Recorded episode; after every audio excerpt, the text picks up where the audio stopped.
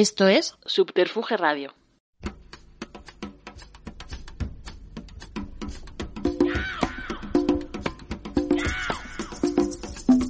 Simpatía por la industria musical con Carlos Galán en Subterfuge Radio.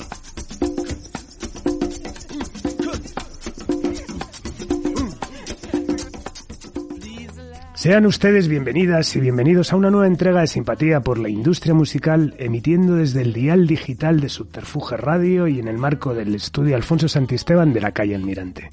Un nuevo testimonio de experiencia profesional en el sector que, aun desde un plano discreto, ha formado parte del entramado del negocio de la música en las últimas décadas. Entusiasmo y altas dosis de profesionalidad en un mismo frasco hacen más que apetecible recibir hoy en los micrófonos de simpatía por la industria musical a la palabra, a la historia del gran Oscar Escobar. Bienvenido, Oscar. Muchísimas gracias. Ole, ole, los que saben. Nada, un placerazo recibirte. Hace muchos años ya los que no nos conocemos. Ya nos vemos menos, ¿no? Antes había más, más saraos, más historias donde nos encontrábamos todos. Ahora los tiempos cambian, las formas de, incluso de celebrar, ¿no? Las cosas son, son distintas. Ayer en un acto me encontré con Domingo García, el que conoces bien, seguramente bueno, ahora trabaja con él. Me decía que venía de, de, de, de una, una fiesta de los 40 principales que anunciaba a los nominados, no sé qué, y que decía cómo había cambiado todo, ¿no? Que, distinto era todo, ya no solo la gente de la industria, sino el artista, ¿no? Ese artista antes que de repente llegaba ahí con todo el glamour, ahora estos, todos con capucha, como que no se les reconozca, ¿no? Lo que ha cambiado todo, ¿no? Cualquier, cualquier tiempo pasado nos parece mejor, ¿no? Sí, bueno, por lo menos distinto, desde luego, bueno, lo disfrutamos como lo disfrutamos. Bueno, vamos a hablar un poco de, de, ti y bueno, siempre que te acercas a tu biografía aparece destacado el nombre de Rafael Pastor. ¿Quién era Rafael Pastor? Eh, muchas gracias, Carlos. Pues Rafael Pastor era, era mi tío y mi padrino. Em, no tenía hijos, era el marido de, de la hermana de mi mamá y él siempre decía que yo no era su sobrino carnal, que era su sobrino político fantástico.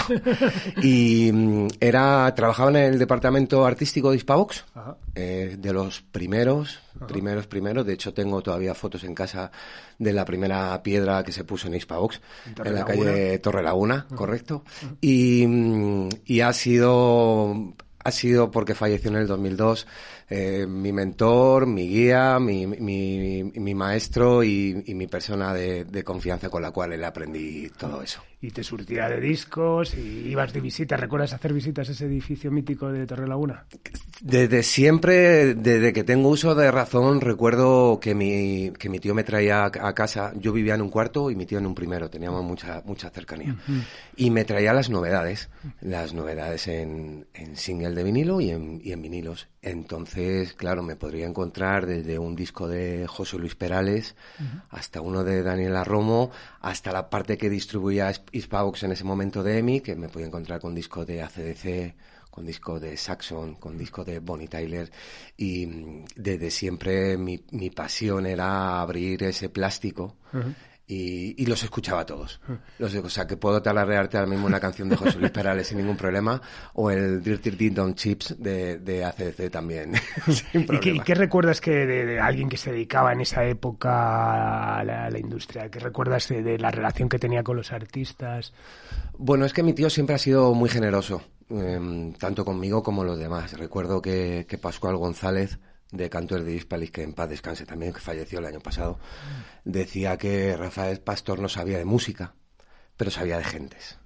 Entonces era muy generoso conmigo porque me llevaba a todos los sitios. Me llevaba siempre con él, subía, me llamaba Microbio y me decía, Microbio, eh, venga, vente. Y recuerdo que me iba a los, al estudio de Torre Laguna, yo tendría nueve, nueve, diez años y, y trasteaba, mm, estaba con los artistas, recuerdo perfectamente a Jesús Gluck con su eterno Winston mordido en el estudio fumando compulsivamente junto con Ángel Barco, el ingeniero de sonido de, de, aquello, de aquel sonido Torre Laguna, ¿no? Y mm, hasta que me quedaba dormido en los, en los sillones de fuera, en la parte de fuera del estudio, mm, y luego ya me recogía mi tío, venga, vámonos, vámonos para casa. bueno, una infancia y una adolescencia muy unida a la música y a la industria por, por, por, este link. Incluso, bueno, te llevaba, llegabas incluso a salir, ¿no? Con, con, con, tu tío a míticas salas, ¿no? Como Faralaes y todo eso. Sí, sí, sí, sí. En, inicialmente, pues, por ejemplo, me llevaba, pues si tenía que ir recuerdo que íbamos a casa de Rafael una vez alguna vez me, crucé con Manuel Martos y, lo recordábamos que éramos dos niños y me, acompañaba, le, acompañaba pues, a casa Rafael o de repente venía un artista de promo y me iba con él. Y sobre todo lo que recuerdo fue la, la parte, él, Rafael Pastor hacía la parte de folclore.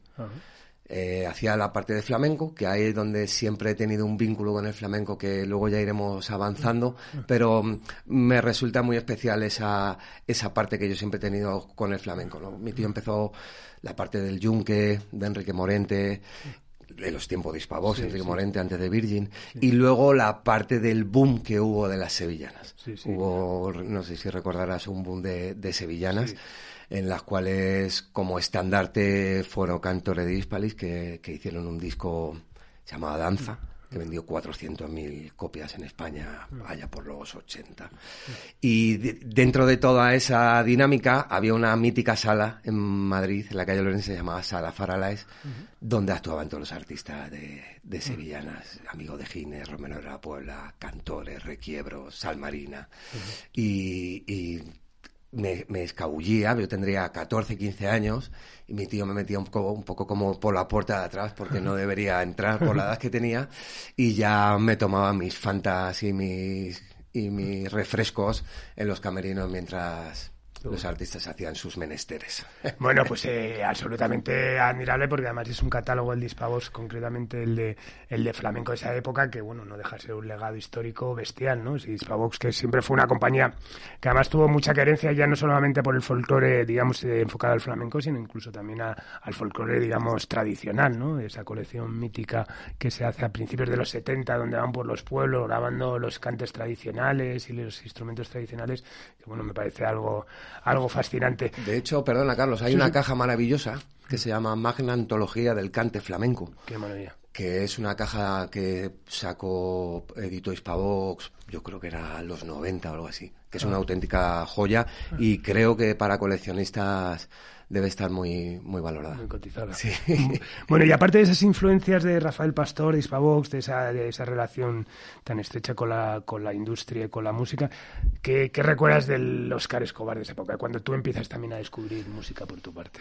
Pues yo estudio BUP, eh, termino COU y, y mi papá me ofrece que haga una carrera y ya tengo el veneno de de la música dentro. Ya tengo el, el veneno dentro, me encanta y de hecho era mi ilusión, mi ilusión era trabajar en esto y empiezo a, a trabajar en la parte más underground, la parte más abajo, desde, bueno, pues recuerdo perfectamente... Ya le dices a tu tío, quiero trabajar en la industria, quiero entrar en sí, Hispavox, y te plantas en Hispavox. Yo creo que no lo, ni lo dije, ¿no? Yo creo que fue todo mucho más... Natural. Mucho más natural, correcto, ah. Carlos, muchas ah. gracias. Yo creo que fue todo mucho más natural, fue saliendo...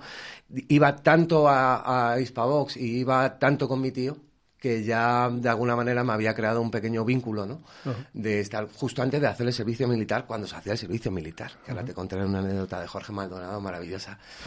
Eh, y, empecé, empecé a ir. Em, empecé en el, a, ir por el departamento de promoción de Hispavox y había una persona de televisión, se llamaba Nico Díaz, fantástica que tuvo también la paciencia y la generosidad de, bueno, pues coger a un niño de 16, 17 años a su lado y empezárselo a llevar por las teles. Entonces yo acompañaba a Nico y, y, ahí estaba para lo que, bueno, pues era el, vete a llevar el playback. ¿Tú te acuerdas de los playback que yo, sabía de cinta abierta, ¿no? Eh, esos enormes de cinta.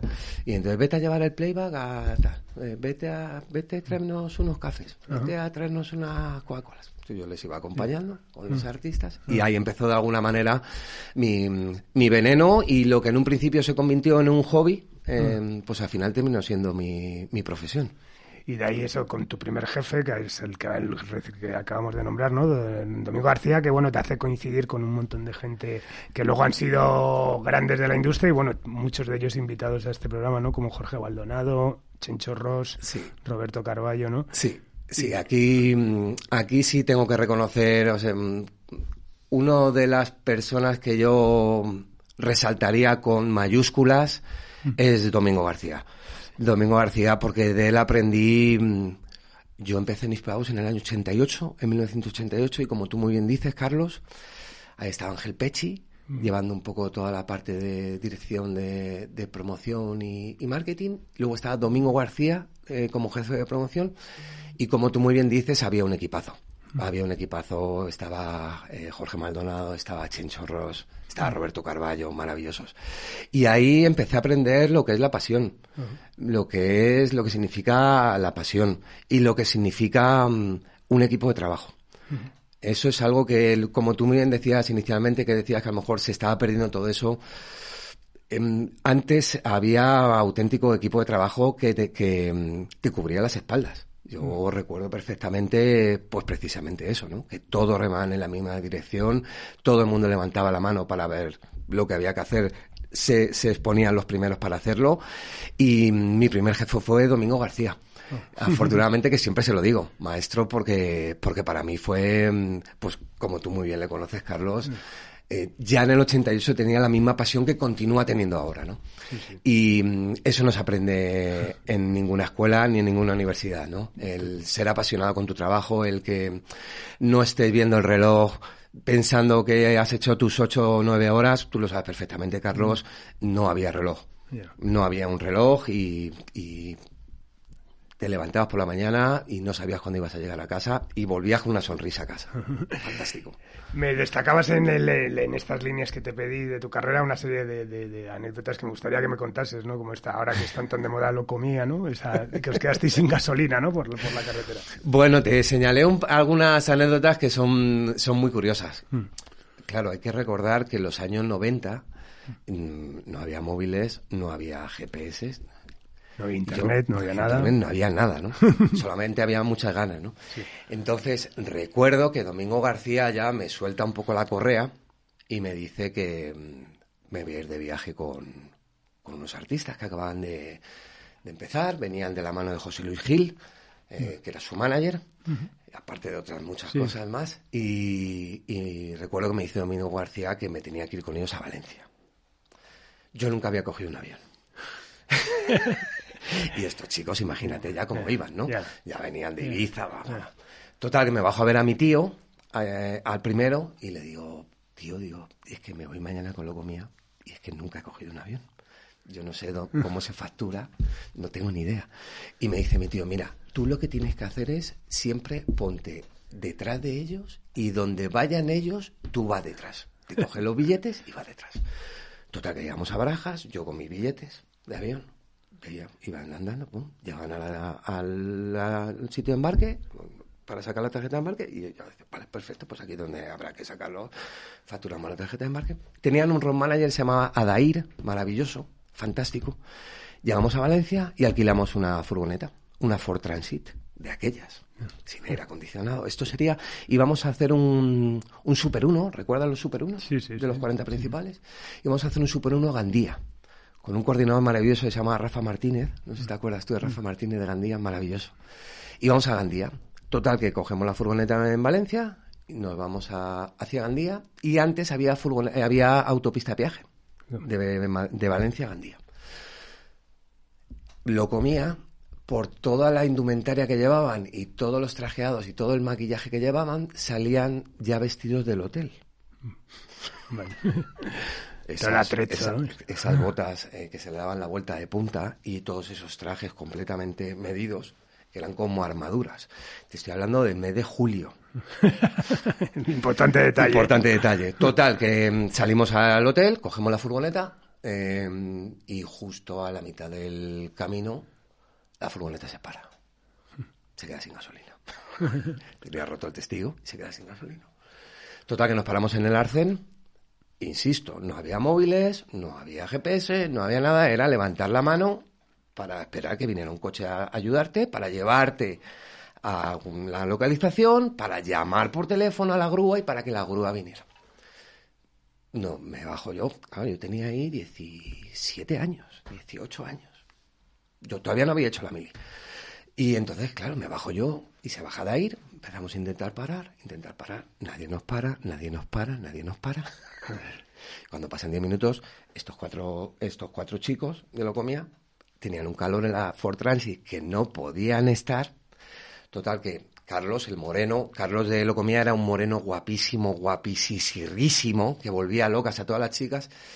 Y entonces ya se baja y dice, uy, yo ya no puedo más estar aquí en la furgoneta, yo ya me bajo. Total.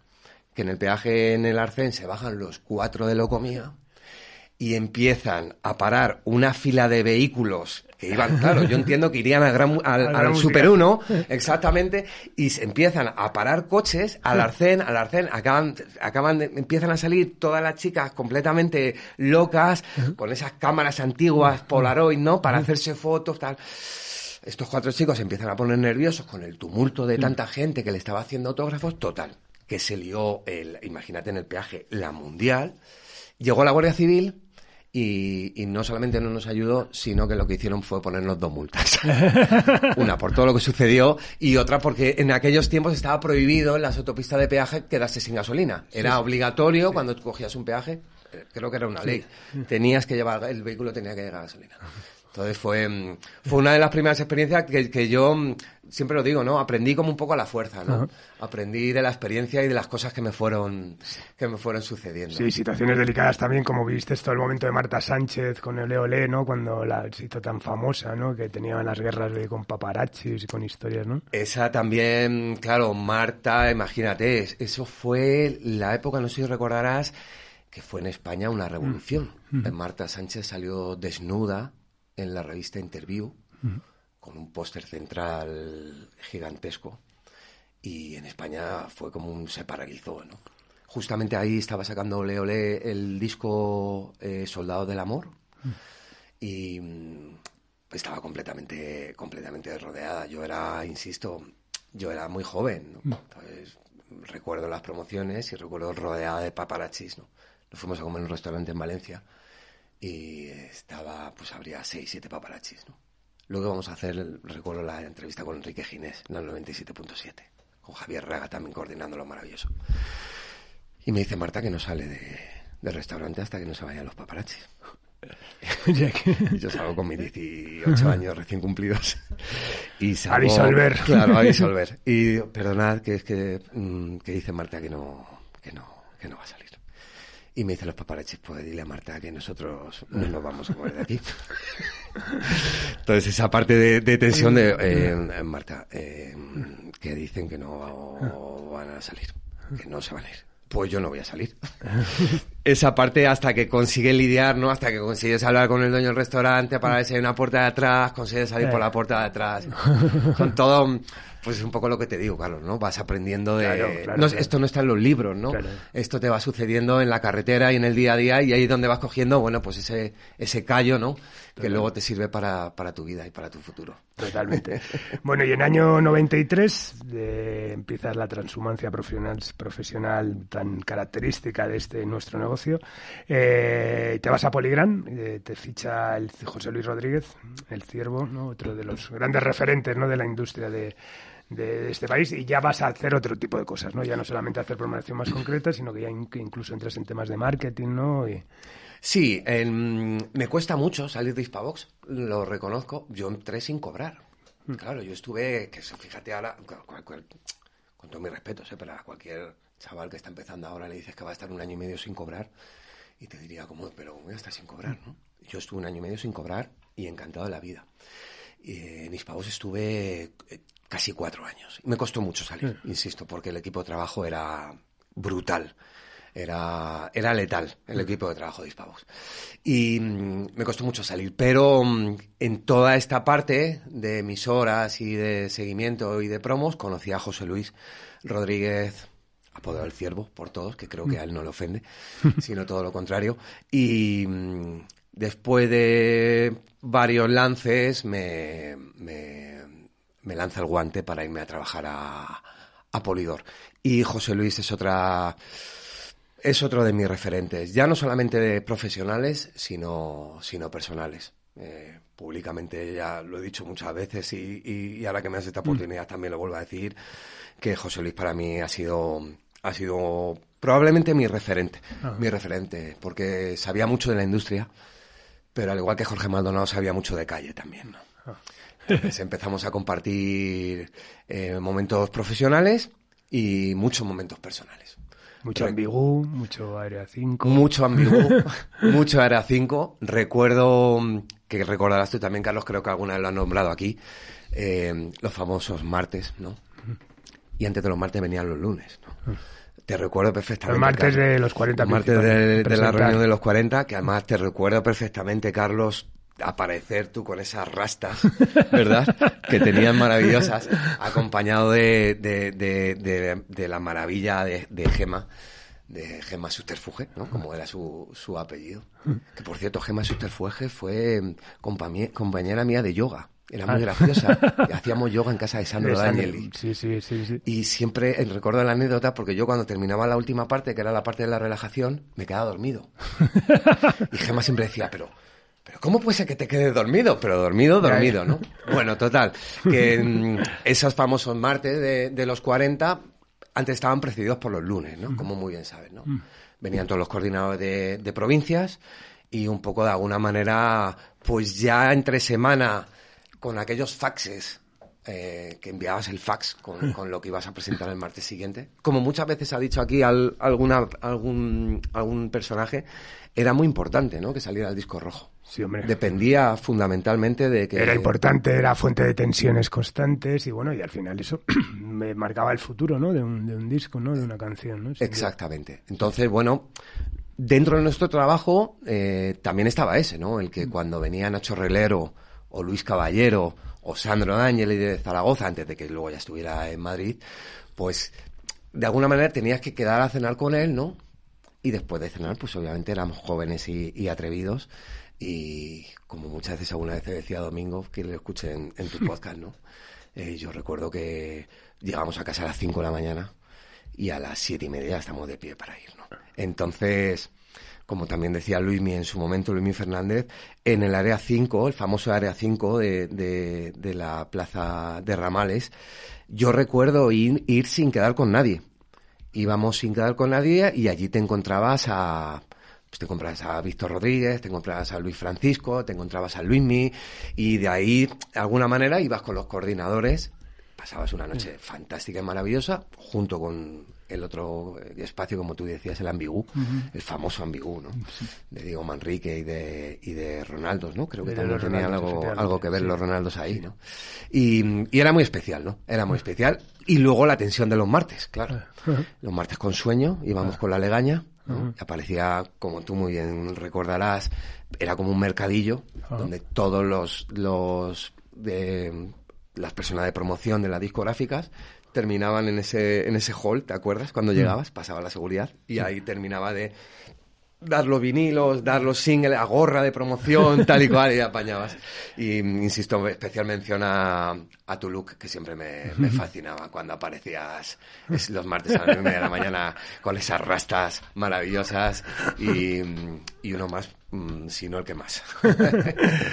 bueno, eh, trabajas con artistas ¿no? nacionales como La Frontera, Ismael Serrano, Modestia Aparte y internacionales. Brian Adams, Björk, eh, bueno, los, eh, coincide también el año 92, ¿no? Los conciertos de La Cartuja, o sea que es un, también un, ya un máster en, en, negocio del en, más amplio sentido de la palabra, ¿no? Era muy especial. Yo lo recuerdo con mucho cariño porque mm, hacíamos viajes de promoción donde hacía, decía, venga, pues hacemos Levante, promoción por Levante. Y hacía Valencia, Alicante, Castellón y Murcia. Te lo hacías en una semana. Y lo único que llevabas eran tres fotocopias de un plan de trabajo. Vuelvo a insistir, perdón por la nostalgia, pero no había móviles y, no había GPS. Entonces te cogías a, a, un artista, te cogías a Javier Andreu de la Frontera o te cogías a Ismael Serrano, te subías en un coche y pasabas cuatro días intentando hacer las mayores entrevistas posibles, tanto de radio, prensa, tele, locales, y luego pues pasando muchos, mm. pasando muchos ratos y muchos momentos juntos. Mm, en la parte de Polygram, especial mención que me marcó muchísimo fue trabajar con Antonio, con Antonio Vega. Mm. recuerdo por un lado era una parte emocional y por otro lado era una parte muy triste, ¿no? Porque veías un poco la situación de, de cómo eh, Antonio se iba destruyendo, ¿no? Y era una pena. Yo recuerdo, yo trabajé dos discos con Antonio en Poligram, eh, Océano de Sol y Anatomía de una ola. Fueron esos dos, dos discos con Antonio. Y por un lado me fascinaba, porque yo era muy fan de Nacha Pop. Yo el disco 80-88 lo reventé. Ese disco en directo lo reventé, aparte de que lo, tuve la oportunidad de verlo en Jácara, que fue donde se grabó, ¿no? Y mm, eh, Antonio para mí era, era mi ídolo, era, era, le tenía en un pedestal, ¿no? Recuerdo ir a buscarle a las rozas, cuando vivía todavía en las rozas con sus, con sus gatos. Ya no estaba con Teresa y tampoco estaba todavía con Marga. Eh, tardaba 40 minutos en que Antonio me abriera. eh, Antonio, ya, Antonio, Antonio, voy, Antonio, voy.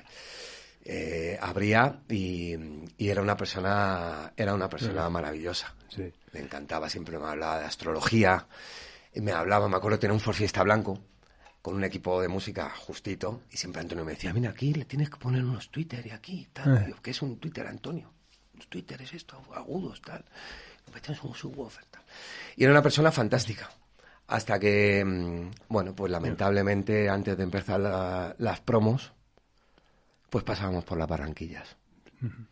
Eh, no podía adquirir gran cantidad porque si no lo consumía, con lo cual íbamos dos veces al día. Y desde que salíamos de las barranquillas, que yo siempre le decía a Antonio, digo, Antonio, por favor, no me tardes. Te lo pido, por favor, no me tardes, ¿no? Me quedaba en una calle, ya la entrada de las barranquillas era muy dura, muy dura porque veías un poco los pobrecitos cómo salían, que eran como zombies. Y, y yo siempre se lo decía a Antonio, por favor, no me tardes, no me tardes, me quedaba yo en el coche. Y Antonio entraba y luego salía. ¿no? Y a partir de ahí era una persona diferente, lamentablemente. Era una persona diferente. Bueno, pues ha sido, la verdad es que, bueno, todos conocemos la importancia de Antonio Vega en la historia de la música española, pero la verdad es que luego ha sido un, me habla muchísimo de los, de los invitados aquí, porque todos se coincidieron en algún momento y al final, bueno, todos coincidieron evidentemente en lo mismo, ¿no? En el talento que tenía bestial y en, en ese afán autodestructivo que le caracteriza. Absolutamente. ¿no? Bueno, y en el, en el 97 a José Luis Rodríguez, el Ciervo, le ofrecen irse de director general en Isbavox, es decir, de volver a, a Torre Laguna. Exacto. Y bueno, y se lleva a todo el equipo. Mi pregunta es, ¿cómo se lo toma una empresa como Polidor que, que, que un tío se vaya y no solamente se vaya, sino que se lleve a ese equipo? ¿Cómo se plantea esa oída colectiva? Pues fue, fue complicado, fue complicado porque ahí estaba, creo recordar, estaba Adrián Bogel, nos estaba dirigiendo como dirección general. Creo recordar que primero estuvo Margarita Seckel, que era una ejecutiva alemana fantástica. Tenía ese punto así un poco de locura gritaba. Los cojones, uno a mí me va a tocar los cojones. Así con ese acento alemán, ¿no? Y, y estaba Paco Trinidad en artístico. Paco Trinidad estaba en esa pequeña parte que estuvo en el departamento artístico. Nosotros estábamos en Suelo de Quiñones, en la segunda planta, y en la cuarta estaba Mercury. Ajá. Fantástico, Simón, no sé, que siempre me acuerdo de él el día de Nochevieja y siempre le pongo un post de recuerdo porque le recuerdo mucho, era, era un señor. Y él estaba en la parte de Mercury. Mm. Y nosotros estábamos en la parte de, de, Polidor. Entonces, como tú muy bien dices, a José recibe una oferta para dirigir toda la parte, absolutamente dirigir todo el departamento de, de Hispavox. Creo que lo decía aquí Diego Tolar, ¿no? Eh, Hispavox estaba en un momento en el cual, bueno, estaba un poco cambiando de identidad y yo creo que necesitaba aire nuevo le hacen una oferta, como dirían que no pudo rechazar a, José, y se lleva gran parte del equipo. Se lleva gran parte del equipo. Yo, por supuesto, no lo, no lo dudo personalmente. Me voy con él, con él a ciegas. Eh, también, por supuesto, Jorge Maldonado, maravilloso, que siempre digo lo mismo, Jorge, le adoro, le, le quiero, le admiro, ¿no? Porque porque no solamente Jorge sabía de, también un poco como te he dicho antes, no sabía de industria, que también tenía muy buena mano, mm. pero sabía de gente, ¿no? Mm. Era muy listo, el pescador, ¿no? sí, total. como caza la perrita, y esas cosas que siempre dice Jorge, ¿no? Maravilloso. Y nos vamos todos a Hispavox. Ya en Hispavox estaba en la ciudad de la imagen. Ah, ah ya, ya estábamos en el edificio ese al lado de Kinépolis. Ya con Miguel Ángel Gómez arriba. Correcto, mm. correcto. Ya llegamos en la etapa a José le ficha a Miguel Ángel Gómez y, y desembarcamos allí con todas, con todas las, con todas las ganas y con toda, con toda la ilusión y con toda la pasión. Sí, sí. Y bueno, y hay época de éxitos, ¿no? Camela, Clara Montes Obecano en su momentazo, ¿no? O sea, que encima coincide con un momento a nivel AR también importante. ¿no? Sí, ahí mm, destacar, se lo he dicho también a él personalmente, pero des- destacar la labor de Diego, de Diego Torán, que ahí estaba tocado por la varita mágica, muy cerca de Carlos Jean. Eh, de hecho, claro, todo el mundo se echa las manos a la cabeza cuando de repente el disco de Camela lo produce Carlos Jean, ¿no? Y creo que ese fue el salto cualitativo de, de Camela, ¿no? Del sonido Camela que tenía inicialmente, que le iba muy bien. O, eh, quiero decir, el sonido Camela, los millones de casetes que, que vendió en carretera, pero, mm, pero Diego le, tú- creo que fue esa la idea suya, ¿no? El que Carlos Jim metiera ahí la mano. Hicimos un, un disco de Camela con vídeos de J. Bayona, A tutiplén, vamos. con vídeos de J. Bayona y ahí fue, mm, fue un pelotazo. Me acuerdo, todavía Diony, lo recuerdo que me llamaban latiguillo, porque me movía mucho. Siempre me decían, latiguillo, estate ya quieto, latiguillo. Todavía cuando lo vemos me dice, latiguillo, estate quieto. Y luego también Diego, mm, como tú muy bien dices, Obeca, ¿no? Obeca tuvo esa parte. Venía de historias de amor, de haber tenido mucho, mucho éxito, pero, mm, pero sacamos un disco que se llamaba Antropop. Ajá. También producido por Carlos También Jean. producido por Carlos Jean, que fue, Y que bueno, y que coincide más con todo el boom del CD, o sea, el momentazo, bueno, es, ya está llegando en el horizonte la, la reconversión, pero bueno, ese es el momentazo donde, donde por un lado se venden muchísimos CDs, se vuelve a revender lo que ya se había vendido en vinilo, es decir, que todas las compañías grandes facturan un dineral. Exactamente, Carlos. Yo creo que ese es el momento, el momento de gloria, ¿no? Lo que hablábamos al principio, ¿no? De cualquier tiempo pasado nos parece mejor. Em, es que es como tú muy bien dices, Carlos. mm, de repente aparece un formato que es un plastiquito que lo puedes tirar al suelo, que lo puedes dar con una valleta y con un fairy, lo puedes lavar y vuelve a sonar, ¿no? Se llama CD. Entonces, como tú muy bien dices, Carlos, hay un momento, tú también entiendo que lo, que por supuesto lo vivirías, ¿no? En el cual eh, es una locura. O sea, las ventas de discos eran 100.000, 200.000, 400.000, 500.000 CDs, ¿no? Por lo que tú dices, ¿no? Yo tenía un, un disco de mm, ACDC y de repente me lo compraba en CD, ¿no? Y eso, mm, me acuerdo perfectamente en las reuniones de marketing con el merchandising. Eh, me acuerdo a José, a José Luis decía, eh, Brian Adams, eh, mm, cazadora de cuero. Sacamos el listado, venga. Eh, Rever, Fernandisco, Avellán, Joaquín Luqui, tal, tal, tal, no sé qué. Radio España, Raúl Marchán, pa, ta, ta, ta, Gregorio Ramón, venga, un vinilo, va, va, va. Roberto Zorindi. Y a lo mejor salían 84 cazadoras de cuero. ¿Sabes? Que decía, Dios mío de mi vida. ¿Sabes? Venga. Sí, sí. Muy importante reseñar ahora, que no lo hemos dejado antes, sino con tu permiso, lo de los domingos del Gran Musical. Yo recuerdo con mucho, con mucho cariño esos domingos en el Gran Musical por la mañana, que íbamos todos los promotores. Estaba Avellán y estaba Lucky. Lucky, mm, ¿qué te voy a contar? ¿Te acuerdas de Lucky? Esa mesa, ¿te acuerdas de la mesa de Lucky en, Sí, llena de- SER? de llena de sobres, que eran montañas y montañas sí. de sobres, ¿no? Y la leyenda que tenía una casa llena de sobres también. Es cierto, ¿eh? ya, ya, ya. Es cierto, tenía una, en la calle de la Unión, tenía una habitación llena de sobres y de periódicos. Sí, sí. De periódicos, ¿eh? Y de, pero una habitación entera, ¿no? Y Entonces, ¿cómo, ah, yo igual tenía 17 años, cómo íbamos los domingos? Por eso es lo que te hablaba de la pasión, ¿no? Lo de que no había horarios. Yo recuerdo los domingos ir al, a la Gran, a Gran Vía 32, a la Gran Musical, se llama Gran Musical el programa, estaba Avellani y estaba, y estaba Lucky, y te ibas con tu single debajo del brazo, tu- la novedad de NC Hammer, la novedad de Beach Boys, la novedad de tal, Roxette, tal. Y entonces te ponías ahí, yo era muy joven, siempre digo lo mismo, ¿no? Entonces ahí estaban promotores ya que ya tenían muchos años y mucha experiencia, ¿no? Yo llevaba con mi, con mi inocencia y me ponía al lado. Siempre me quedaba ahí un poco como detrás, ahí, un poco con, con vergüenza. Y entonces me decía Domingo García, te tiene que poner Rosette y Beach Boys, Rosette, porque ha salido una película que es Pretty Woman, que está arrasando en América, entonces te- tiene que ponértelo. Era de 12 a 2 el programa.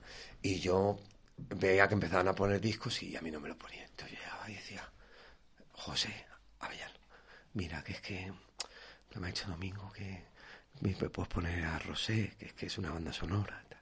Bueno, venga, ahora, ah, luego te lo pongo. Y recuerdo perfectamente cuando llegaba la, la coger los tele- el teléfono fijo de las oficinas, Sí, sí. pues no había móvil, claro, y llamaba a Domingo a su casa y me decía, "¿Cómo- cómo- ¿cómo vas? ¿Qué tal? ¿Qué, qué, qué te ha puesto? Digo, mira, Domingo, que me acaba de poner Roxette ahora mismo. Venga, muy bien, venga, ahora que te, que te ponga los Beach Boys, tal. muy, muy especial, muy especial, sí. Bueno, damos otro salto en el tiempo y nos vamos al año 2000, donde te vas a Universal, otra, otro nuevo salto, ya como director de, de- de promoción, ¿no? Ahí me cuesta mucho. Ahí recuerdo que, que romper ese vínculo me cuesta muchísimo. Me cuesta mucho. Y muchas veces lo he hablado con, con José Luis, ¿no? Con, con el ciervo, pasados los años, ¿no? Teníamos tanta relación, recuerdo perfectamente, había un disco de Brian Adams que se llama So Far So Good, que llevaba una rueda de un, de un Land Rover y llegamos a un acuerdo. Eh, había un, un- un tipo maravilloso, se llama Jesús Martínez Soria, que trabajaba en, en la casa Land Rover. Tanto fue la pasión que nos compramos cuatro Range Rover. José se compró un Range Rover morado, con el que con él no- nos hicimos Marruecos, Mauritania y Senegal, probablemente el viaje más apasionante de mi vida, junto con Australia. Y mm, yo me compré uno, Jorge Maldonado se compró otro, y Elena Gorostiza, que estaba en la parte internacional, se compró otro. Y teníamos cuatro Range Rover de la época, imagínate, capitales generales. Y nos íbamos de rutas por toda España. Todo esto te lo cuento porque no solamente teníamos una parte profesional, sino una parte personal Sí, hombre. con un vínculo muy muy importante. luego la- Muy importante. Y me costó mucho, mucho soltar ese embrión, ¿no? Eh, por aquella época me llama José Luis de la Peña, que estaba dirigiendo. Ya había sido la fusión de MCA con Polygram, la famosa fusión, donde el pez pequeño se come al grande, por lo menos en España, ¿no? sí. Polygram era el monstruo y MCA en aquel momento, aunque tenían un excelente equipo de profesionales capitaneado por, con todos mis respetos, con Alicia Arauzo, maravillosa, súper profesional, experta, eh, ellos en ese momento habían tenido el boom de Rosana. Habían hecho aquel exitazo del no, no quiero estar sin ti y habían vendido un millón y pico de copias, ¿no? En toda la parte de Europa mm, siempre se quedaba como un Poligram como cabeza de, de visible y el equipo de MCA como, como segundo, menos en España. En España, MCA y el equipo de MCA, eh, pat- patroneado por Carlos Ituiño, empiezan a, a dirigir toda, toda esa fusión. Y eh, ahí estaba José Luis de la Peña. Y José Luis de la Peña me, me llama. Ahí comienza mm, una parte, claro, que yo creo que tú has comentado algunas veces, que ya empieza un poco el mercado, ya empieza a hacer daño, ¿no? Empieza Operación Triunfo, con toda esa parte que hubo, tuvo un monopolio, Sí. yo creo que durante un año, ¿no? Yo creo que solamente Sí, se vendían discos de Operación Triunfo, como muy sí, bien- maqui- maquillando esas ventas que, va- que iban en descenso Exacto. y vendiendo muchos discos a niños que tampoco estabas fidelizando ahí un, un cliente, está claro. que- Exacto, exacto. Y luego ya empezaron a salir los afroamericanos eh, de color en, en la salida de las bocas de metro, en las plazas principales. Y mm, como no, no recuerdo muy bien quién, quién te decía aquí en, en, esta, en una de tus maravillosas entrevistas, eh, creo que era Nacho, eh, parecía que la música era gratis. ¿no? Esa parte que empiezan a salir los manteros a la calle y que la gente, creo que sí que era Nacho, decía que claro, ¿cómo voy a pagar yo 18 euros por un disco? Cuando... Este me lo vende por un euro. Vamos, Exactamente. sí, sí, sí. Entonces, ya tuve esa época. Eh, llegué a esa época... mm, Pero a la vez con, con, con presión por parte de las compañías, porque claro, luego internamente os exigía lo mismo que, que cuando las, las cosas iban de otra manera, ¿no? O sea, En mi caso, que llego a dirigir el departamento de promoción, precisamente eso, ¿no? Yo recuerdo a José Luis de la Peña empezar a recortar gastos por todos los lados, ¿no? Empezar ya esas comidas, ¿te acuerdas, no? Maravillosas, sí. Empezar a recortar, incluso ya los discos de promoción, ¿no? Lo, que, lo cual ya me, me provoca un pequeño enfrentamiento con él porque, claro, yo me, que me deja sin herramientas. No me quite discos de promoción, ¿sabes? Quítame, bueno, si no como con Lucky y la barraca, pues no como con Lucky y la barraca, ¿no? Y si no a- Mm. a, a- a otro programador, pero no me quite disco de promo. ¿no? Claro. Te quiero dar este dato para, para que veas un poco hasta dónde, por lo menos en Universal, llegó, llegó esa parte de, de rotura. ¿no? Ajá. Cosa que luego no entendía muy bien porque cuando íbamos a, a los Ondas en Barcelona, que eso fue algo que también debatí con José Luis, eh, le daban un Ondas a Rosana y un Ondas a Enrique Iglesias. Nos gastábamos una fortuna en traer a Enrique Iglesias desde Miami y a todo su séquito. Eran no sé, 13, 14 personas viajando de Miami. Y después, cuando terminaba, nos íbamos a cenar ahí al puerto, al Borne, y nos podíamos gastar 800.000 pesetas de la de antes en una cena entre artistas. ¿no? Y yo decía, pero vamos a ver, estás quitando discos de promoción y ahora estamos pelando gambas y tomando botellas de vino. No entiendo muy bien por dónde se va el precio. ¿no? Eso un poco es lo que me provoca replantearme lo que, lo que hablaremos ahora. Y eso que te replanteas tanta la vida que en el 2002 y en plena crisis discográfica eh, decides irte a Australia. Buenísimo. Ahí otra vez mi tío vuelve otra vez a entrar en escena, ¿no? Em, mi tío fallece en el 2002. Junto a de fallecer, yo tenía un inglés, bueno, no sigo teniendo el mejor inglés, también te tengo que reconocer, pero tenía un inglés de BUP, Carlos, y recuerdo una conversación con mi tío, tenía un cáncer, en- le tenían que amputar un, un hombro y me dijo que no quería pasar por, por esa operación. Le dio un infarto en su casa, se tenía que tomar la famosita pastillita y no, no se la tomó. Se sentó en su sillón con su perrita y, y cerró los ojos. Y antes de eso, en aquella conversación, me dijo que, que me pusiera la pila con el inglés y que aprendiera inglés. Mi tío fallece y toda esa parte turbulenta de todos los tiempos que estaban ocurriendo en Universal, me replanteo saltar de la zona de confort e irme a estudiar inglés. Llego a un, a un acuerdo con, con Universal, obligado, y me voy seis meses a Inglaterra primero. Me, me muero, me quiero morir. El tiempo no sale el sol. Claro. Me voy primero a una familia de ingleses eh, que solamente bebía, el, el tipo bebía pint of Guinness por la noche, comía patata cocida y brócoli y nunca salía al sol. Me llevé el Range Rover, fíjate, me acuerdo perfectamente. Cogía el ferry en Santander y me iba a Plymouth con el Range. Antes había que sellar el paro. Ajá, claro. ¿Te acuerdas? No sé si te acuerdas. Tenías que sellar el paro cada tres meses. Que luego se lo dejé la- el carné a Eduardo Rodríguez, al hermano de Víctor Rodríguez, y él era el que me sellaba el paro. Y después de seis meses en Inglaterra vi que no era lo mío y se me ocurrió, me llegó una opción y dejé todo atrás, no, sin mirar atrás, y me fui a Australia un año. Mención especial a que en Australia durante ese año eh, fue a visitarme Sandro D'Angeli, que me acuerdo perfectamente, apareció en un autocar, claro, que vuelvo a insistir, en el 2000 ya había internet, pero yo todavía no tenía un teléfono móvil en. Australia. Entonces le escribí a Sandro, Sandro, ¿cómo vas? Venga, nos vemos en Byron Bay. Byron Bay, la parte este de, oeste, perdón, de, de Australia. Y apareció Sandro con una mochila en Australia y luego apareció Angelito, Angelito Edro. Otro personaje maravilloso. Y tuve esas, esas dos visitas. Y allí estuve un año. Ajá. Allí estuve un año curándome las heridas, la verdad, curándome las heridas porque nunca se me había roto el corazón, curándome las heridas de mi tío, de, de la primera vez que cuando se te rompe, cuando te fallece una persona, ¿no? La primera vez, ¿no? Que, que creías que el dolor lo había sentido y en realidad no lo había sentido nada. Estuve estudiando inglés en Sydney, como unos cuatro meses y luego lo- el, el demás tiempo lo Disfrutando. en, en disfrutar, en viajar, alquilaba gratuitamente autocaravanas que se llama Relocation, donde te decían, ¿Do you have any relocation to go to donde querías ir? Te dejaban una caravana para que la llevaras. En vez de llevarla en, en, en tráiler, pues eh, se estaban muy orga- organizados los australianos y te dejaban llevar la caravana. ¿no?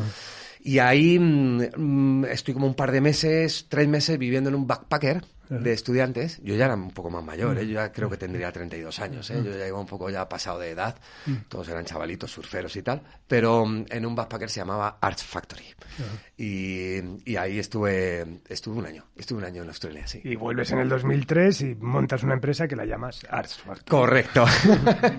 y vuelvo en el 2003 y junto con un excelente equipo de, de agentes de, de publicidad, de personas que venían de la publicidad y de, de persona de discográfica, montamos una, una agencia inicialmente de comunicación y marketing que se llama Art Factory donde ya estaba, empezaba a estar un poco más de moda la parte ex- externa, externalizaban algunas promociones de artistas, porque el equipo de trabajo de promoción no daba abasto, y entonces, bueno, pues ya recurrían tanto a freelance como agencias externas para darles, bueno, pues el seguimiento y el trabajo de, de discos y de y un poco el acompañamiento del artista, la coordinación de, de- de- los planes de promoción y marketing y, y demás. Y ahí empezamos con mucha con mucha ilusión y, y una vez más con mucha con mucha pasión, Carlos. ¿Y qué campañas recuerdas en, en- a- empezar a trabajar en esa época? Pues sigo muy vinculado a. Curiosamente, sigo muy vinculado a, a Polygram, es, a Universal, perdón, ya a Universal. Especial mención también y todo mi agradecimiento a Fernando Crespo, que una vez más me vuelve a entrar el flamenco en mi vida. ¿no? Fernando Crespo llevaba, como sabes, toda Sí, no, Fernando es, eh, vamos, le he invitado ya muchísimas veces, pero ya sabes Está que en Santander, está en. Santander ya retirado. Y es un- una persona muy reivindicable porque, bueno, antes hablábamos del catálogo famoso de Isfavox, pero luego está el famoso catálogo universal, en gran parte eh, fra- fraguado por él, ¿no? Y es un, vamos, un tío absolutamente reivindicable por eso, ¿no? Una barbaridad, una barbaridad. ¿no? Entonces, sí es cierto que recuerdo que hacíamos mm, mucha, hacíamos pop, hacíamos, hicimos Sergio Dalma, eh, hicimos también el disco de Clara Montes y luego paralelamente, sobre todo también luego hacíamos mucho flamenco, hacíamos mucho flamenco. Fernando Crespo nos derivaba y Javier Pouso también que dirige la parte de, de marketing estratégico en ese momento también muy agradecido, por cierto, nos daba esa parte. Y de repente empezamos a también a hacer trabajo de comunicación con managers. Eh, recuerdo que yo creo que se puede contar, ¿no? Que ya tenemos una edad que también Ah, se puede contar. Eh, trabajamos con una oficina de Alicante que se llama Music Frog. Nos proponen llevar la comunicación de un festival que se llama el Natural Music Festival. Y luego el concierto de los Rolling Stone en el Ejido. Que- Total, que mm, a, to- a todo trapo, ¿eh? A todo trapo. Recuerdo que en la primera edición del Natural Music Festival, cabeza de cartel era Guns N' Roses y mm, todo bien, todo perfecto, todo fenomenal, todos los números salieron, tal y cual. Y luego teníamos el concierto de los Rolling Stone. Los Rolling Stone en elegido, Carlos. Ya, ya, ya, ya. Si es que da miedo solamente. Claro, Sí, sí, sí. los Rolling Stones en el ejido. Total, que mm, hace. Empezamos la. Empieza, vienen los Rolling Stones en Madrid, empiezan a girar, eh, Barcelona, Madrid. Y luego tenían Valladolid y tenían el ejido. Eh, hacen Madrid, va a hacer Valladolid y luego estaba elegido. Y nosotros ya estábamos abajo en el campo de batalla, ya estamos llevando toda la producción ejecutiva abajo y no se me olvidará. Salta una noticia que, bueno, que Mick Jagger está un poco raspado de la voz, pero bueno, tal cual. Total. Era como un... Yo me acuerdo perfectamente, en los campos áridos del ejido, esto, es- esto era elegido, los campos de plástico, Sí. de todas las hortalizas, y esas carreteras largas, interminables, de repente aparecen como ovnis todos los trailers que venían de Valladolid de los Rolling, ¿no? Esos trailers negros, ¿sabes? Una, una- una- un convoy de 12, 13 trailers, ¿no? Pum, desembarcan en el, en el, era en el Estadio Municipal de Santo Domingo del Ejido, era el concierto. Total, que empiezan a aparcar, bla, bla, bla, bla, bla. y nos damos cuenta que no, que van como muy despacio.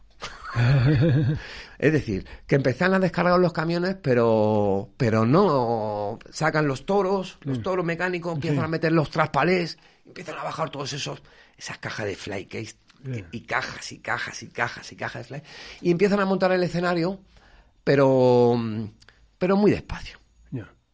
Algo que, bueno, en un principio dijimos, bueno, será su, su ritmo de trabajo, pero nos extrañaba, ¿no? Ya veníamos de hacer otras producciones y veías que obviamente todo se montaba con mucha más agilidad, ¿no? Total, que montan escenario, dejan solamente los hierros del escenario, insisto, muy, muy, muy, muy despacio, ¿no? Y mm, al día siguiente nos llega un comunicado que Mick Jagger está rozado de la voz, está en el Hotel Palace en Madrid y que hay que suspender el, El concierto. el concierto. Madre mía. Entonces, ¿por qué los trailers iban tan despacio? Porque lo que estaba haciendo la banda, lo que estaba haciendo la crew de los Rolling era que el bolo lo tenían que cobrar. Claro. Si los camiones no bajan al ejido y no montan el escenario, ese bolo no lo cobran. Si montan el escenario, ese bolo lo cobran. ¿Cuál fue el, pro- el problema? Esto era agosto. Que les cambia la fecha para el año siguiente. Mm. Lo cual este equipo de Music Frog, de la promotora, dicen, bueno, pues nada, fenomenal, nos dan otra fecha para otro año de Rolling Stone, Rolling Stone, capitán general, ¿no? elegido. Y nos dan la fecha para el año siguiente de 30 de junio. Sí. ¿Qué pasa? En agosto en el ejido hay turismo. El 30 de junio en el ejido pues están los, los que están recogiendo las hortalizas, los del pueblo del ejido y poco más. Con lo cual, mm, se hizo el concierto ya mucho más ágil. mucho más ágil. Se hace el concierto el 30 de junio y entraron 4.000 personas. Con lo cual, eh, para entiendo que para Music Frog mm, creo que no tenía muy bien atado toda la parte de los seguros y demás. Y el, el dato anecdótico es que nunca cobramos. nunca cobramos. Hicimos, eh, puedo presumir de que eh, trabajé en la producción ejecutiva de un concierto de los Rolling Stone, pero nunca lo, nunca lo cobramos. Ni nunca lo cobraremos. Bueno, y a partir de ahí también es un poco no la, la evolución del negocio a todos los niveles. eh, pues primero montas la, la agencia de comunicación, luego adquieres ya un poco el papel de manager y al final pues un poco lo que, lo que a lo que hemos ido todos, ¿no? Un poco de empresa 360 donde haces eso. Cuéntanos qué han sido estos últimos años en Oscar Escobar, todos estos proyectos que has tenido. Pues es muy curioso porque la vida me lleva sin buscarlo, de verdad, ¿eh, Carlos? Yo no en ningún momento pensaba que iba a ser manager de ningún artista, ni mucho menos. Yo estaba muy enfocado en la parte de marketing y comunicación. Nunca lo pensé, ¿no? Pero fue una, una cosa que me salió mm, sin querer. La verdad es que yo en, en la vida las cosas me han sucedido de verdad sin buscarlas, en serio. Por eso me siento muy afortunado, muy afortunado con la vida que, que he llevado y que llevo. Em, me cae una cinta, cinta, fíjate, de un artista que se llama Pachi Delgado, Alice, eh, que es un artista productor de, de Baeza, prácticamente desconocido, que me revienta y me explota la cabeza. Con una canción que se llamaba Para no ir detrás y mm, Sigo aquí. Son auténticos, no sé si... Sí, lo conozco, lo lo conozco. Sí, ¿no? sí, sí. Total, que en una Semana Santa, con mi amigo Pepe Chamorro, que, que, que bajo a, bajamos de vacaciones a, a Tarifa, se me ocurre parar en Baeza, contacto con, con este chico, con, con Pachi Delgado, y me voy a verle a Baeza. Completamente enamorado. Me acuerdo que Pepe Chamorro me... me- pero vete para allá, hombre, vete a verle. Venga, vamos a verle, venga. Paramos en Baeza. Paramos en Baeza y casualmente nos conocemos porque él, había- él había estado en un grupo que se llamaba Por Siempre Allí. Un grupo de Poligram de cuando ellos tenían 15 y 16 años. Establecemos muy buena relación, nos enamoramos los dos y, y empezamos a trabajar juntos y desarrollamos y autoproducimos el primer disco de, de Pachi con el volcán. No, perdóname. ¿Cómo se llama la discográfica de, de Miquel Saues? Eh, la que estaba en Gran Vía El Musical. Diablo. Correcto, correcto, con el Diablo. Entonces, empezamos una parte de promoción, pero ahí mm, naturalmente empiezo a trabajar una parte de management, ¿no? Claro. Con todo, como tú muy bien sabes, con todo lo que implica ser manager, ¿no? Que luego acabas siendo todo menos, acabas haciendo de todo menos de lo que tienes que hacer. Sí, sí, sabes sí, de lo que te estoy hablando perfectamente, ¿no? Entonces, eh, sacamos este disco. Yo creo que tenía que haber tenido muchísima más justicia para Pachi, porque ese era una barbaridad. Recuerdo sentarme con Jaime Baró y sentarme a escucharlo. Por supuesto, agradecido a Jaime porque me recibiera, pero no conseguimos entrar en 40. Recuerdo ir a ver a Javier Llano, a pedirle también y no entramos. Y hacemos una gira por salas, las típicas salas pequeñas, con una furgoneta, una Fiat Ducato cargada de ilusiones y de, y de instrumentos. Además, Pachi llevaba todo tipo de guitarras, todo tipo de tal. Y hacemos como una gira como de 14 o, o 15 ciudades, donde ya empiezo un poco a aprender, ¿no? Toda esa parte de, de management, ¿no? De, qué bueno. El contacto con la sala, el contacto con el promotor local, todo el seguimiento, el seguimiento del rider técnico, la ejecución del, del concierto, cobrarlos, que también es importante, cobrarlos. y cosa que, bueno, que sigues haciendo a día de hoy, ¿no? Es eh, tu, tu, día a día ahora mismo en tu compañía, en tu empresa, es también llevar el management, ¿no? La coordinación de carreras, de marketing, de... Sí, ahora hablaremos de eso porque es un... Yo actualmente estoy en un, en un proyecto emocionante y maravilloso que se llama Colección Solo. Es un proyecto una colección de arte contemporáneo de dos empresarios españoles maravillosos, mm. Ana Gervás y David Cantoya, donde mm, estamos planeando grandes cosas musicales, ¿no? Donde también entrará probablemente la parte de artística y de, y es esto ahora mismo en lo que estás eh, involucrado al 100%, ¿no? Sí, sí, sí, sí, sí, sí, sí, exactamente, sí, sí, sí, exactamente. Bueno, sí, me gusta mucho la, la, la, frase, ¿no? Con lo que, acabas tu biografía un poco, ¿no? Lo de siempre la música cerca, porque sin música la vida sería un error, ¿no? O sea, sigues pensando eso. No es una frase mía, como bien sabes, sin música la vida no, sería un error, pero yo recuerdo siempre... Eh, cuando decía alguien que decía, tú imagínate la vida, quitarle la música, ¿no? Mm. Tú imagínate a tu día a día, quitarle mm. la música, que no hubiera música, ¿no? Mm. En tantos momentos, en viajes, en situaciones, en momentos, en escenarios, ¿no? Porque, porque sí, para mí, para mí me siempre ha sido, ha sido muy, muy especial, ¿no? Muy, muy, muy especial esa parte de música y esa parte de, de management. Ese máster me lo rematé con Miguel Poveda. Recuerdo que trabajé trabajando con un disco de, Fernando Crespo, con, artistas, coincidí con, Miguel eh, haciendo la parte de promoción del disco Coplas del Querer. Y mm, la verdad es que nos enamoramos. Las cosas como son, siempre mm. lo dice mi mujer, ¿no? Mm mi mujer maravillosa, a la cual adoro, siempre me dijo que vosotros os llegasteis enamorados. y ahí donde me hice el máster auténtico de management, ¿no? Porque mm, de pasar a, estar con Pachi haciendo salas pequeñitas, el Honro de Córdoba, la mm. Malandar, tal y mm. cual, de repente trabajo un año y medio con Miguel donde el primer concierto que, que produzco es el Liceo de Barcelona, ¿no? Eh, después Teatro Real, Palau de las Artes y sobre todo recuerdo mucho la inauguración de la Bienal. Tú recuerdas la Bienal de Flamenco, ¿verdad? la que se hacía en Sevilla. Hicimos el, la Plaza de Toro de la Maestranza. Que eso fue... Mm, palabras mayores. Palabras mayores, exactamente. Palabras mayores. Qué bueno. bueno, y después de tanta transhumancia, de haber vivido tan de cerca y en primera persona toda la evolución del negocio, y del sector. ¿Cómo ves la industria a día, a día de hoy? Pues yo creo que también yo es que te escucho mucho, Carlos. Me encanta escucharte. Y me encanta escuchar todos estos maravillosos podcasts y este legado que estás dejando. Em, como muy bien dices, yo creo que esto está cambiando, ¿no? Esto está...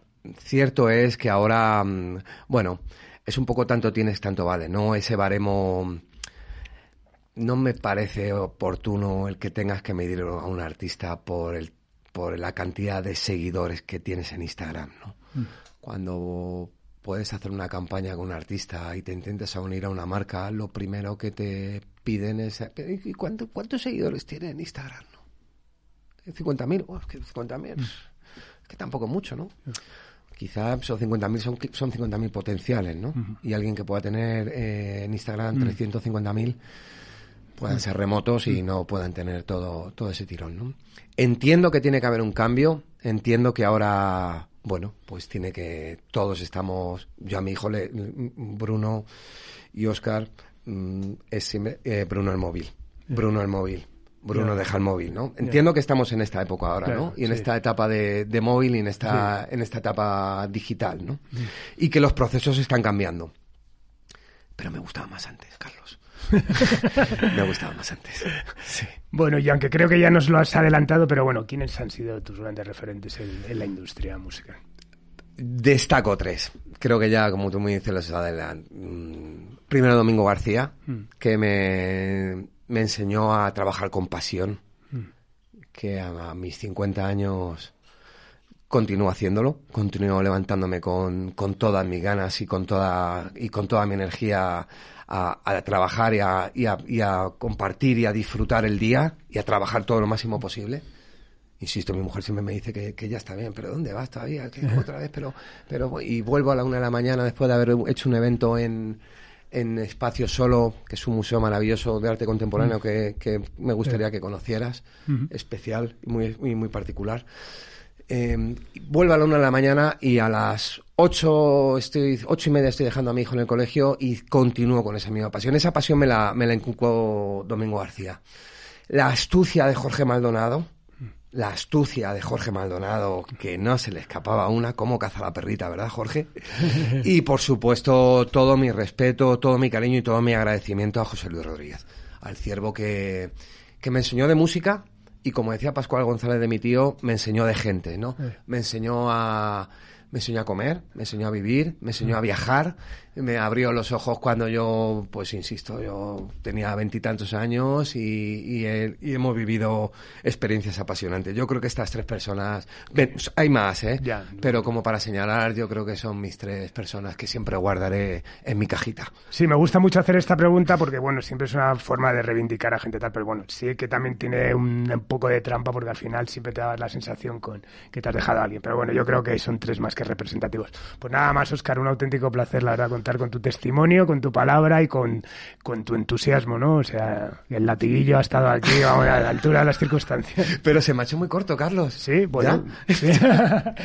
un auténtico placer, eh, de verdad, o sea, que muchísimas gracias. Terminar lo que te he dicho antes de entrar en antena en estas maravillosas oficinas que tiene de Subterfuge con esa, con esta, con esta em, añojo, ¿no? Con, esta esencia tan maravillosa, ¿no? El, agradecimiento, Carlos, por haberme tenido aquí. Es un placer, perdurará esta conversación, mis hijos la escucharán y te lo agradezco mucho. Te lo agradezco mucho el que me hayas elegido, estar rodeado entre tantos y tantos grandes de la música de este país y ejecutivos discográficos a los que admiro mucho y haber estado aportando mi, mi humilde mi humilde experiencia. Así que Carlos, eternamente agradecido, mil gracias. Pues nada, como he dicho al principio, eres, creo que eres uno de los grandes players y protagonistas de todo lo que ha pasado en estos años. Yo creo que cada uno ha estado en el plano que ha estado, pero bueno, en el tuyo, en la comunicación, la promoción, el marketing, has estado ahí siempre. Así que nada, un auténtico placer, de verdad. Todos mis respetos, Carlos. Mil gracias. Pues nada, despedimos esta nueva entrega Simpatía por la Industria Musical en Subterfuge Radio con Laura Rodríguez a los mandos técnicos y emitiendo desde el estudio Alfonso de Santi Esteban de la calle Almirante. Y nos vamos con una canción de alguien inolvidable. Nos vamos con Lucha de Gigantes de Antonio Vega. Adiós.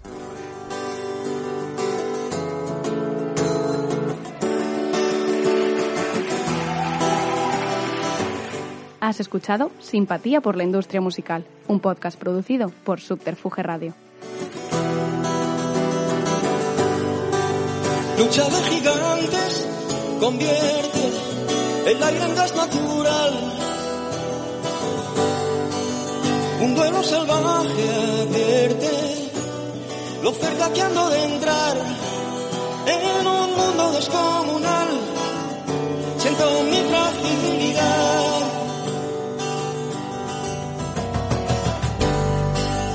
Vaya pesadilla corriendo con una bestia detrás. Dime que es mentira todo, un sueño tonto y no más. Me da miedo la enormidad, donde nadie oye mi voz.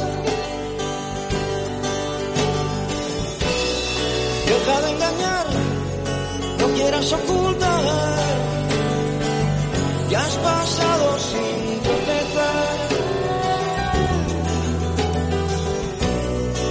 De papel, no sé contra quién voy. ¿O es que acaso hay alguien más aquí? Creo en los fantasmas terribles de algún extraño lugar y en mis tonterías para hacer tu risa estallar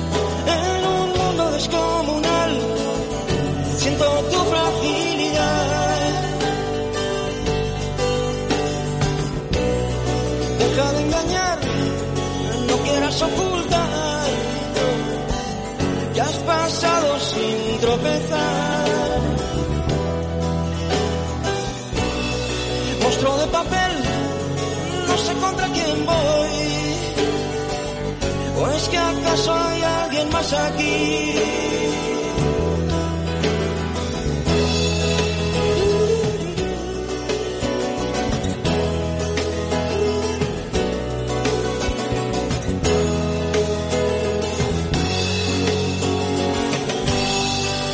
Deja que pasemos sin miedo.